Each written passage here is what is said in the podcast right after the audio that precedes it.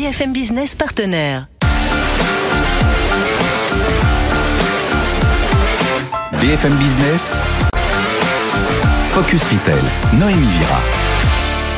Bonjour à tous, ravi de vous retrouver depuis la Côte d'Azur. Regardez ce paysage absolument magnifique. Ça vous donne certainement envie de voyager ou peut-être que vous avez bientôt prévu de partir en vacances. Ça tombe bien, nous sommes au salon Travel Retail. L'occasion de tout vous expliquer sur la stratégie d'implantation des boutiques en aéroport, s'il est toujours aussi avantageux d'acheter en duty free ou si au contraire l'âge d'or du duty free est révolu. Nos invités pour cette émission, Benjamin Buchot, CEO de DFS Group, Philippe Bénassin, président d'Interparfum, Charles Rosier, cofondateur d'Augustinus Bader, et je serai bien sûr accompagné de nos experts, Hugo van der Scheck et Xavier Van Gaver du groupe Altavia. C'est parti, on retrouve tout de suite notre premier invité. Focus Retail, la distribution de demain s'invente aujourd'hui. Pour commencer cette émission, je suis accompagné de Benjamin Buchot. Bonjour. Bonjour. Vous êtes CEO de DFS Group et je suis également accompagné de notre expert Hugo Van der Schag, euh, directeur euh, d'Altavia Travel Retail. Alors DFS Group, on le rappelle, hein, c'est la division de la distribution sélective du groupe LVMH. Vous vendez des produits de luxe aux voyageurs depuis euh, l'année 1960 et votre siège est basé à Hong Kong. Alors là, en exclusivité pour BFM Business, vous venez d'annoncer l'ouverture d'une nouvelle destination, Travel Retail, mais aussi divertissement à Yalong Bay sur l'île de Hainan en Chine Pour 2026. Vous allez réunir au total 1000 marques. Ça veut dire que le ralentissement économique de la Chine est derrière nous, selon vous? Je crois que tout d'abord, ce qui est important de, de rappeler, c'est que l'expertise de DFS et, et, son appartenance au groupe LVMH, c'est d'avoir su créer des destinations au sein des destinations et d'accueillir les voyageurs et de leur offrir une expérience qui va au-delà euh, de leurs achats euh, et de leurs achats de produits de luxe. Euh, nous avons bien entendu connu quelques, quelques moments difficiles au cours du Covid, puisque l'interruption du trafic aérien nous a impacté. Euh, mais je crois que l'optimisme que l'on ressent tous à Cannes aujourd'hui euh, nous, nous donne beaucoup, beaucoup de confiance euh, pour cette, ce retour à une activité plus normale, euh, et notamment un retour de l'activité des touristes chinois, euh, qui, qui représente un marché extrêmement important pour DFS et pour l'intégralité du travel retail. Je reviens à ce projet titanesque pour DFS Group à Yalong Bay, mais aussi c'est aussi un projet titanesque pour la région en Chine. Absolument. Euh, la région de Hainan est, est, un, est un projet absolument très très important pour le gouvernement chinois qui souhaite euh, utiliser cette, cette, cette île et pour donner une nouvelle perspective au développement de la Chine. Et l'association de, de, DFS euh, de prendre une telle position dans le sud de l'île, euh, à Sanya, dans la baie de Yalong Bay, euh, nous permet justement de pouvoir amener une nouvelle expérience, d'amener le, le travel retail à un nouveau niveau, un niveau supérieur. Euh, et nous sommes extrêmement fiers de pouvoir être associés au redéveloppement de Hainan, qui va être un marché du luxe, un des plus importants au monde, puisqu'on attend en 2030 plus de 80 millions euh, de voyageurs sur l'île de Hainan. Donc un, un nombre absolument euh, fascinant et qui nous donne beaucoup de confiance pour cette ouverture en 2026 pour DFS. C'est ça, les capacités de l'aéroport, du port, des autoroutes vont devoir être adaptées parce que je crois que vous tablez quand même sur 16 millions de visiteurs à l'année pour 2030. Voilà, donc 16 millions de visiteurs sur, un, sur 80 millions de visiteurs par an. Mmh. Euh, effectivement, c'est un pari, c'est un pari ambitieux. Euh, mais la particularité du projet de, de Yalong Bay que DFS a, va lancer en 2026 2026, euh, c'est qu'on est basé sur une, sur une implantation qui regroupe plus de 12 000 euh, chambres d'hôtel. Euh, c'est plus de 25% des chambres d'hôtel 5 étoiles euh, du sud de l'île, de Sanya. Euh, et ça, c'est un, gage de, garantie d'exécution de, et un gage de garantie de clientèle qui va visiter DFS plusieurs fois euh, durant leur séjour. Ils auront un séjour qui est, entre 3, et demi, 3 jours et demi et 4 jours et demi en moyenne euh, aujourd'hui à Sanya. Euh, et donc on attend extrêmement un, un, nombre très important de visiteurs pour visiter ce monde du luxe, et, mais également un monde du divertissement, car il est très important de réaliser une destination au sein d'une destination et de donner, au-delà d'un accès à un produit de luxe, de donner aussi une expérience qui va, fédérer toute la famille et qui va, les faire revenir chez DFS. Alors, alors justement, depuis plus de trois ans maintenant, ces voyageurs chinois n'ont pas voyagé à l'international, ils sont restés dans leur pays et on a le sentiment qu'ils ont un peu redécouvert leur propre culture et en tout cas qu'il y a une appétence forte pour le storytelling local et les marques locales. Alors, est-ce que vous le ressentez et qu'est-ce qui a changé finalement? Je dirais que la particularité, encore une fois, de DFS, c'est que nous sommes implantés à Hong Kong depuis 1960 euh, et qu'une grande partie de notre activité euh, est à Macao, et à Hong Kong. Donc on a cette proximité du client qui voyage depuis la Chine continentale. et je dirais qu'on a toujours su euh, justement ce que, vous disiez, savoir mélanger euh, l'importance de, de, de, des marques de luxe et de ce qui est important pour ces marques en termes d'expérience, en termes de représentation, mais d'adapter notre service euh, et notre expérience de ce service auprès des clients chinois. Donc que ce soit dans la langue, que ce soit dans, le, dans, le, dans, dans les services et les, et les soins que l'on peut apporter à ces clients-là.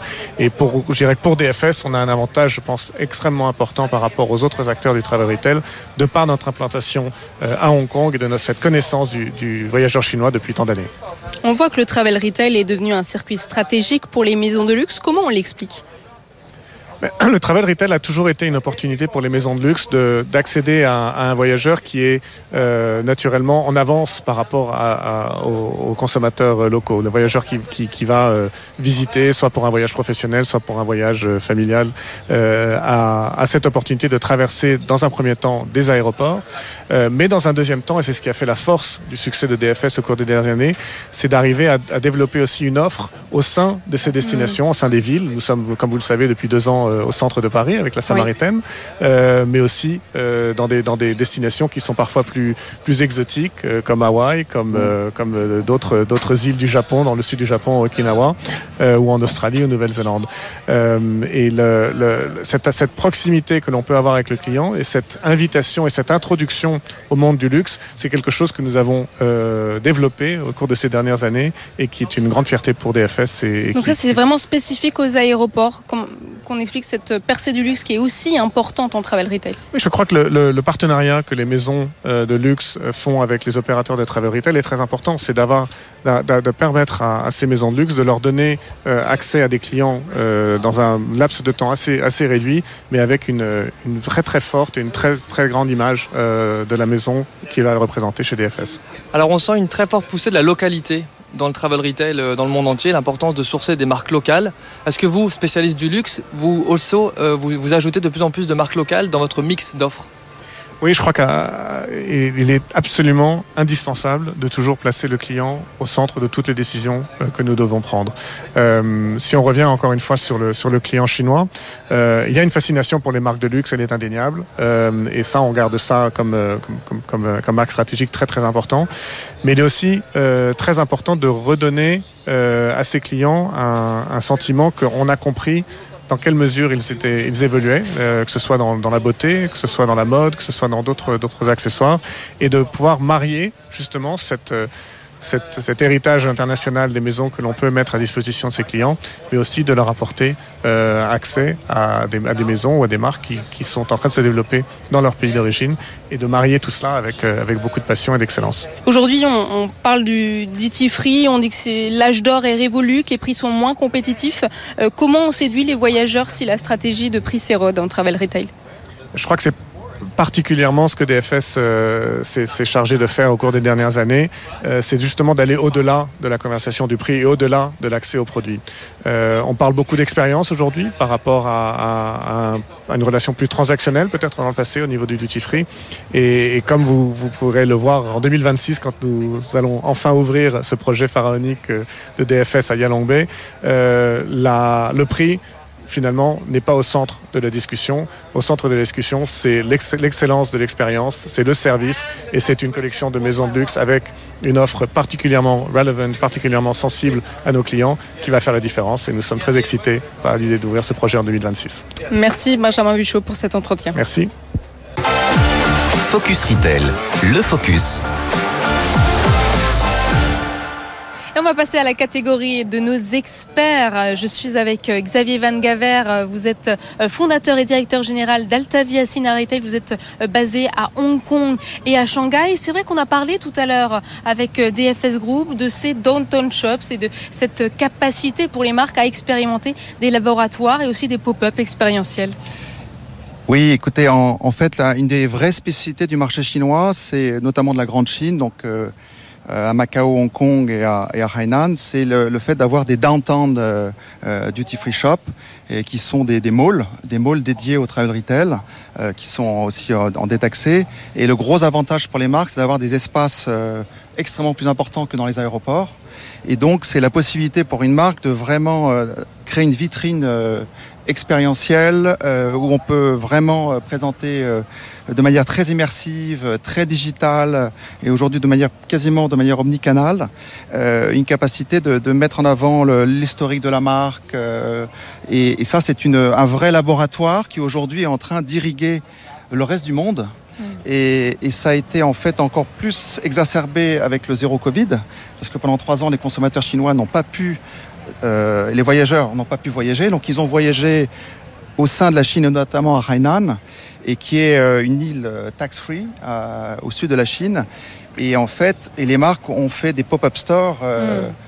C'est vrai que l'île de Hainan, c'est vraiment un terreau, un laboratoire pour le travel retail. Voilà, et notamment en Asie, où pendant trois ans, comme les voyageurs chinois représentent une part très importante du travel retail dans tout le marché asiatique, pendant trois ans, ils se sont retrouvés coincés en Chine, et ça a été effectivement une, une vraie opportunité. En fait, il y a toujours des crises, il y a toujours des opportunités. Mmh. En chinois, on dit dans le mot crise, il y a aussi le mot opportunité, et, et ça l'a été aussi, je pense, pour les marques au niveau mondial du travel retail qui ont fait en fait un focus sur Hainan et qui ont pu en fait faire des choses un peu différentes de ce qu'elles faisaient euh, au quotidien, euh, peut-être dans les aéroports.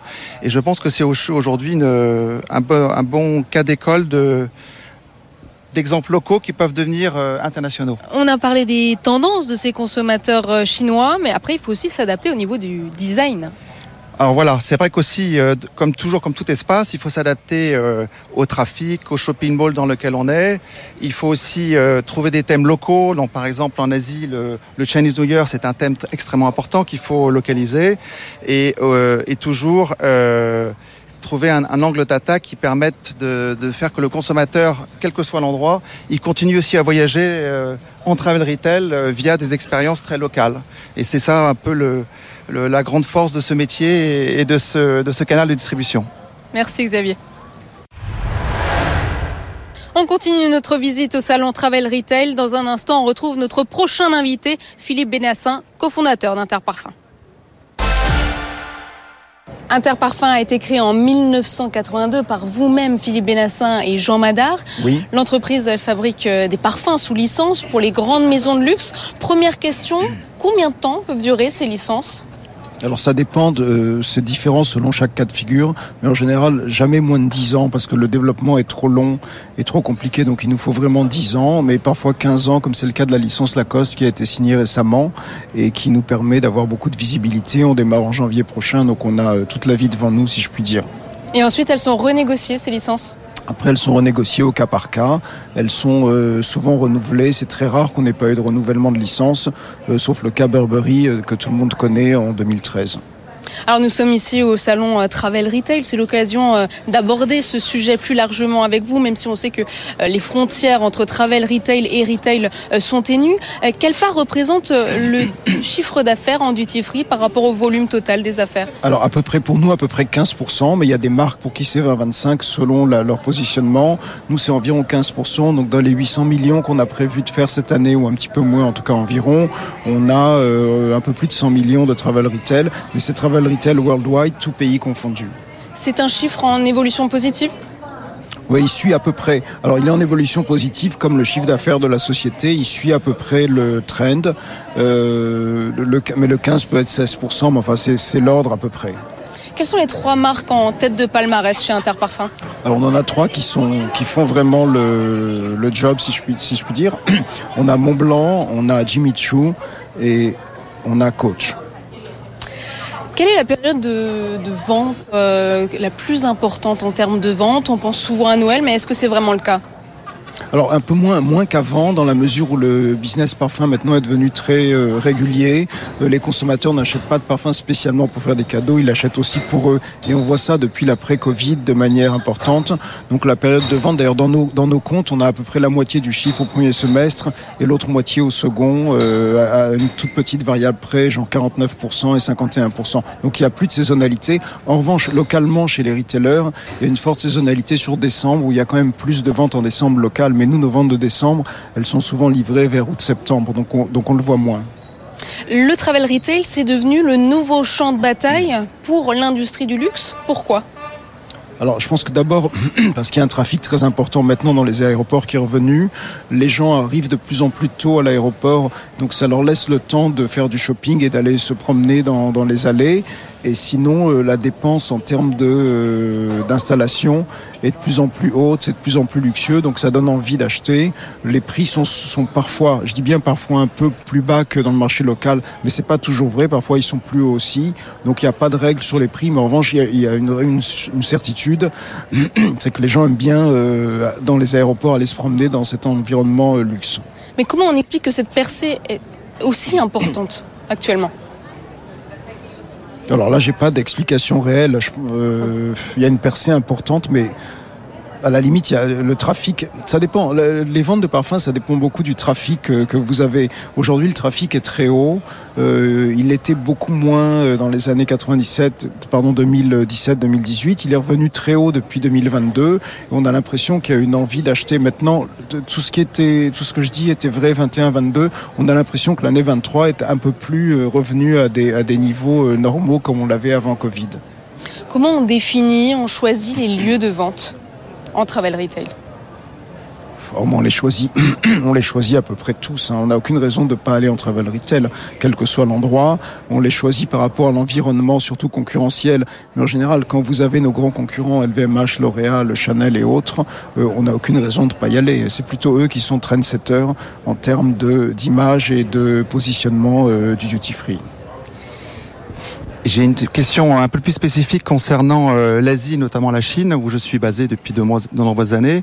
Et euh, je constate, moi, depuis euh, quelques années, une, très grande pénétration croissante du, parfum. Les Chinois commencent à devenir de, très grands consommateurs de parfum, même si c'est encore petit. Et je voudrais savoir comment vous vous organisez pour pouvoir répondre à ces besoins.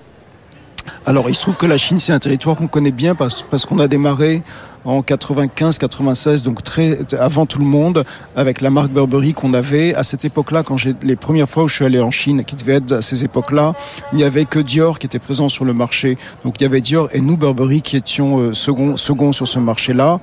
Ça a complètement évolué dans les années 2000 pour devenir un marché important, mais c'est devenu un marché très important en termes de cosmétiques et pas tellement en termes de parfum. Et le parfum en Chine, on le voit se développer de manière importante depuis 3 ans seulement, 3-4 ans, pas plus que ça. Mais il y a un train très haut sur la parfumerie qu'on n'avait pas avant. Euh, donc nos ventes en Chine sont passées de pas grand-chose à à peu près 3-4% de l'activité maintenant. Et il y a, un vrai, euh, il y a une vraie euh, demande de parfums. On le voit sur Van Cleef Arpels notamment, qui marche vraiment bien en Chine. On le voit sur Montblanc, sur Coach. Donc on a un vrai business chinois en termes de parfumerie qu'on n'avait pas du tout il y a 10 ans. Alors il y a encore quelques années, c'est vrai que les prix étaient beaucoup plus compétitifs en duty free. Aujourd'hui, c'est un peu moins apprécié des consommateurs. Que peut-on offrir aux clients si la stratégie prix s'érode il y a peut-être un peu de formation et peut-être un peu de formation de nos beauty advisors et information euh, des gens qui passent. Maintenant, euh, c'est vrai que la stratégie prix, elle a plus de sens trop, dans la mesure où les prix sont très variables et qu'on peut trouver d'un duty free à l'autre des écarts de 20% en plus ou en moins. Donc il n'y a plus de stratégie prix réellement. Cela dit, beaucoup de clients ne le savent pas. Alors, euh, on n'a peut-être pas intérêt à le leur dire, mais ils savent pas que les prix peuvent être plus hauts en, aéroport que sur le marché local. Donc, y je suis d'accord avec vous, il n'y a plus de stratégie prix. Euh, on, peut, peut, offrir euh, pas grand-chose en plus dans la mesure où il n'y a souvent pas de cadeaux avec achat en travel retail alors qu'il y en a dans les magasins locaux. Euh, y a, ce qu'on leur offre, c'est un environnement, je pense, plus qu'autre chose, et du temps pour, euh, puisqu'ils sont forcément obligés de rester une heure à l'aéroport, parce que c'est souvent une heure entière. Donc forcément, ils ont le temps de se promener et de euh, ne pas être pressés comme ils peuvent l'être en ville. 2024 annonce euh, l'arrivée de Lacoste dans votre portefeuille de marque. En quoi cette marque pourrait être intéressante pour le travel retail? Elle est intéressante pas que pour le travel retail, hein. elle est intéressante pour tout le monde. Lacoste, c'est une marque euh, reconnue, connue et reconnue mondialement partout. Le crocodile, c'est un, logo euh, qui vraiment euh, appartient à Lacoste et qui, et qui immédiatement euh, donne la signification de la marque. Euh, donc sur Lacoste, il y avait déjà des chiffres assez importants de notre prédécesseur. On va, on redévelopper, on va essayer de, trouver d'autres pistes et d'autres niveaux de création. Il y en a une qu'on est en train de présenter ici, qui est le prochain Lacoste. Euh, sur lequel on a repris euh, une idée du tout premier Lacoste qui s'appelait Lacoste tout court et qu'on a retravaillé pour donner de la modernité. Je suis extrêmement euh, optimiste sur le, le succès de Lacoste dans le futur. Voilà, Interparfum qui table sur un chiffre d'affaires de 800 millions d'euros en 2023. Merci Philippe Benassin pour cet entretien. Merci. Restez avec nous. Dans un instant, on retrouve Charles Rosier, cofondateur d'Augustinus Bader.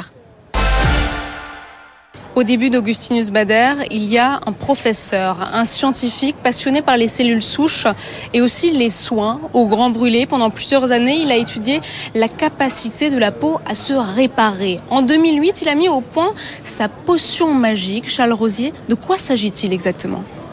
Alors en fait, l'approche d'Agustinus, qui est différente de ce qui se faisait sur ces choses jusqu'au jour où il a, il a débuté ce type de recherche, c'est sur les facteurs qui réveillent nos cellules souches dormantes. Donc ce n'est pas rajouter des cellules souches ou cultiver des cellules souches, mais vraiment une technologie de la communication. Donc en 2008, il a effectivement créé ce, gel euh, anti-blessure, brûlure, qui permet ou qui a permis dans, à plusieurs euh, cas en Allemagne de, permettre en fait une réparation de la peau post-brûlure, post, on va dire, euh, blessure de diabète sévère. Alors Charles Rosier, vous êtes un peu le bras armé de cette aventure. Vous avez mis un peu de temps, euh, de persévérance aussi euh, pour convaincre professeur Bader de lancer cette ligne de cosmétiques. Vous avez finalement réussi et c'est vrai que depuis c'est un carton. Cette marque a gagné plus de 100 prix en un peu plus de 3 ans. Comment on explique un succès aussi rapide et important en si peu de temps?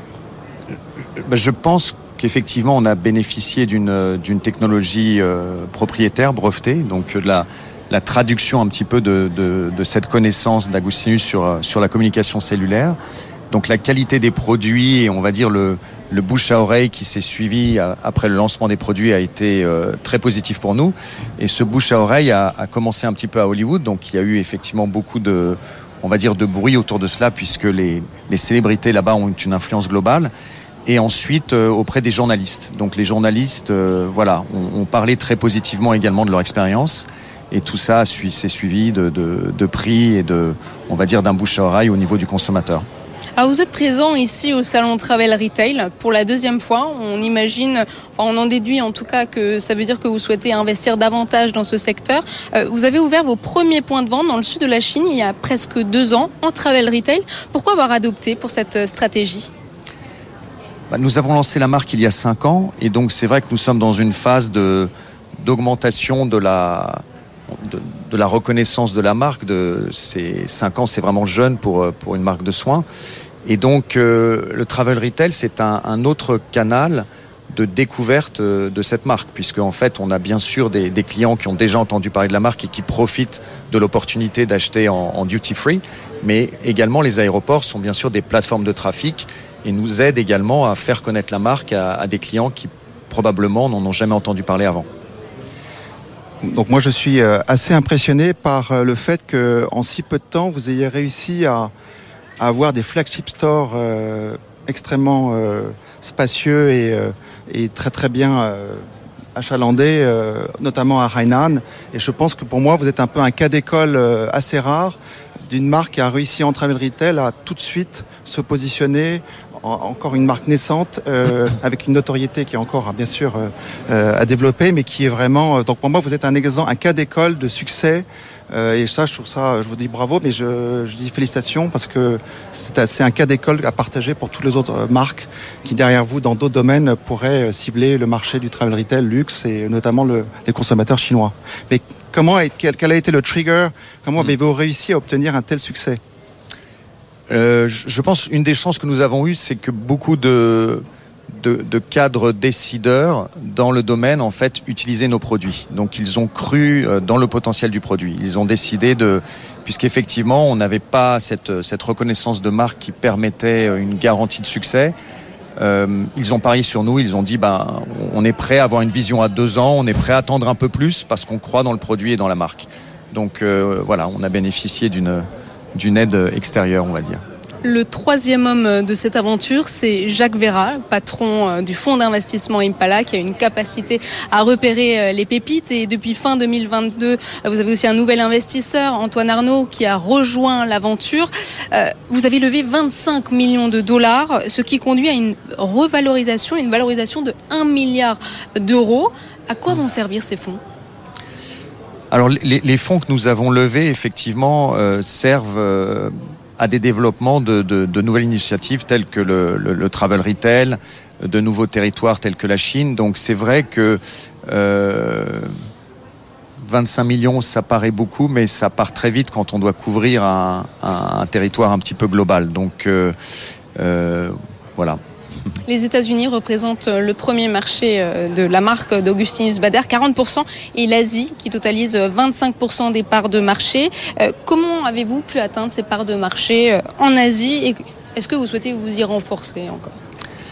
L'Asie est une priorité, c'est sûr, puisque en fait les, marques, euh, on va dire, aujourd'hui les marques de soins sont, l'Asie représente probablement le, premier marché. Donc finalement, le fait que nous soyons, que notre premier marché soit les États-Unis n'est pas en ligne avec le, reste de nos pairs. Euh, nous sommes un petit peu en retrait par rapport à eux sur l'Asie, puisque c'est vrai que, euh, étant une, société un petit peu start-up, on a été là où le succès a été le premier. Le, premier succès, ça a été les États-Unis. Donc c'est vrai que là, aujourd'hui, on est un petit peu, euh, en termes de pourcentage, presque surreprésenté aux États-Unis, ce qui est très bien, puisque bien sûr, c'est le deuxième plus grand marché au monde. Mais l'Asie reste une priorité de développement, c'est sûr. Merci Charles Rosier d'avoir accepté cette interview pour BFM Business. Merci. Focus Retail, le chiffre de la semaine. Et pour terminer, on passe au chiffre de la semaine avec Hugo Vanderschack, directeur d'Altavia Travel Retail. Le chiffre cette semaine, c'est plus 4,1%. De quoi parle-t-on, Hugo?